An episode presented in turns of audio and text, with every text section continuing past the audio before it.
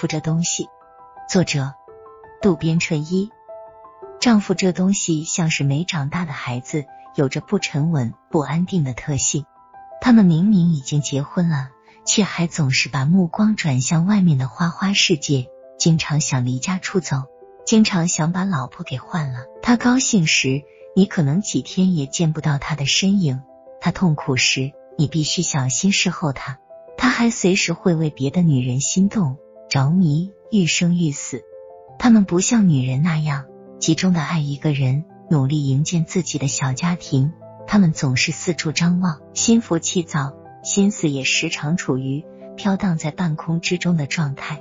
一般结婚三年后，他们开始对婚姻感到厌倦，经常发出“婚姻是坟墓”的感叹，对妻子越来越挑剔，要求也越来越多。希望自己的妻子既有闭目羞花之貌，又有高贵端庄的仪态，既能像仆妇一样的操持家务，又能像三级片明星一样在床上有火辣的少儿不宜的表演。这几项功能分开都没有什么高难度，放在一起操作可就难了。有高贵仪态的女人，打死也不可能像仆妇一样操持家务；像仆妇一样的女人，打死也不可能在床上。有三级片明星那样的表演，于是他们很烦恼，觉得自己很不幸，祖坟位置葬的不好，让自己娶了一个一无是处、一团糟糕的妻子。从此，他们把妻子藏着，不让他见光，生怕妻子给他丢脸。这时，如果妻子问他：“你一辈子都爱我吗？”他可能心想。要一个男人一辈只爱一个女人是极不人道的，极残酷的。妻子又问他：下辈子我们还要在一起做夫妻吗？他可能心想：现在我就已经烦到想逃了，如果下辈子还要跟你在一起生活，我宁愿投胎不做人，去做猪狗。他们开始在外面偷情，如果不幸被妻子发现了，他们几乎会异口同声的辩解：我只不过是玩一玩，又没当真。你这么愤怒干嘛？好像他们偷情是正常的，而妻子生气是非正常的。如果妻子说好，那我也去玩一玩，他双目一瞪，吼道：“男人可以玩，女人不可以玩，这简直是强盗逻辑吗？”妻子如果依然不依不饶的跟他吵闹不休，他会毫不留情的提出离婚，并且把离婚的所有责任都推到妻子身上，说他素质低。没情趣，不理解他。可是，如果妻子真的义无反顾的答应跟他离婚，他又着急了，心里会产生一种被人抛弃的感觉，想着将来没人给自己洗衣做饭，问长问短，会很可怜，而且要把大部分财产分给妻子，会很心疼。于是，他们不再谈离婚的事，并且摆出一副好好过日子的模样。他们到了四五十岁。都会很恐慌，因为真切的体会到自己在变老。如果事业又不成功，便会觉得自己活在一片至重、深沉、枯燥、乏味的泥沼地里。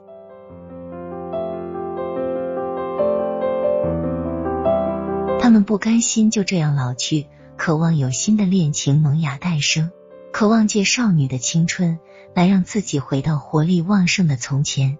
他们被这种想要最后燃烧一次的情绪所折磨，一旦有机会，便会深深陷于这种爱恋之中，不能自拔。可是这时候的爱情，开始时如海啸来势汹汹，一发不可收拾；结束时如海啸过后的海岸线，一片狼藉，满目疮痍。这段爱情一旦结束，丈夫们的精力也就衰竭了，开始加速度的苍老下去。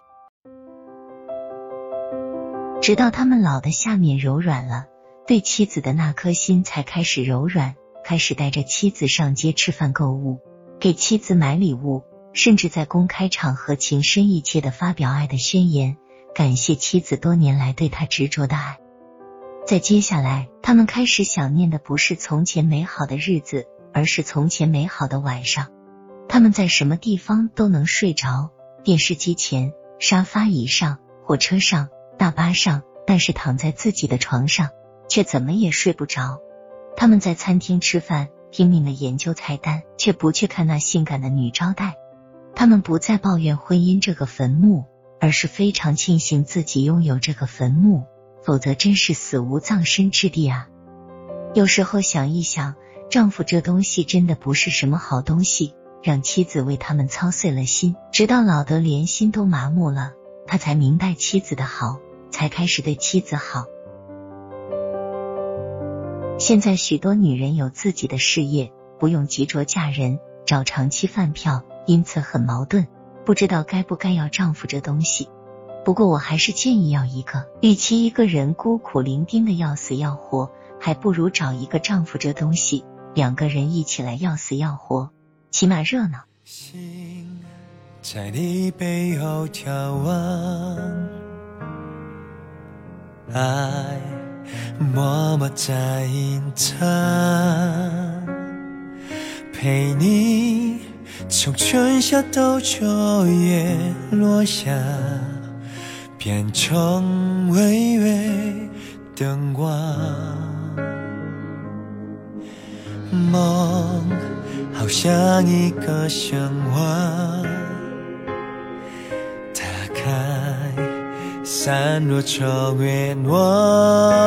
本期就分享到这，欢迎在下方留言，祝您开心。我会在原地做你的希望，因为爱我们从陌生到熟悉的路上，有美丽回忆，也会向往未来的。紧紧地握着你手心中的那一片雪花，下一秒融化，我还在你身旁，想守护你的太阳。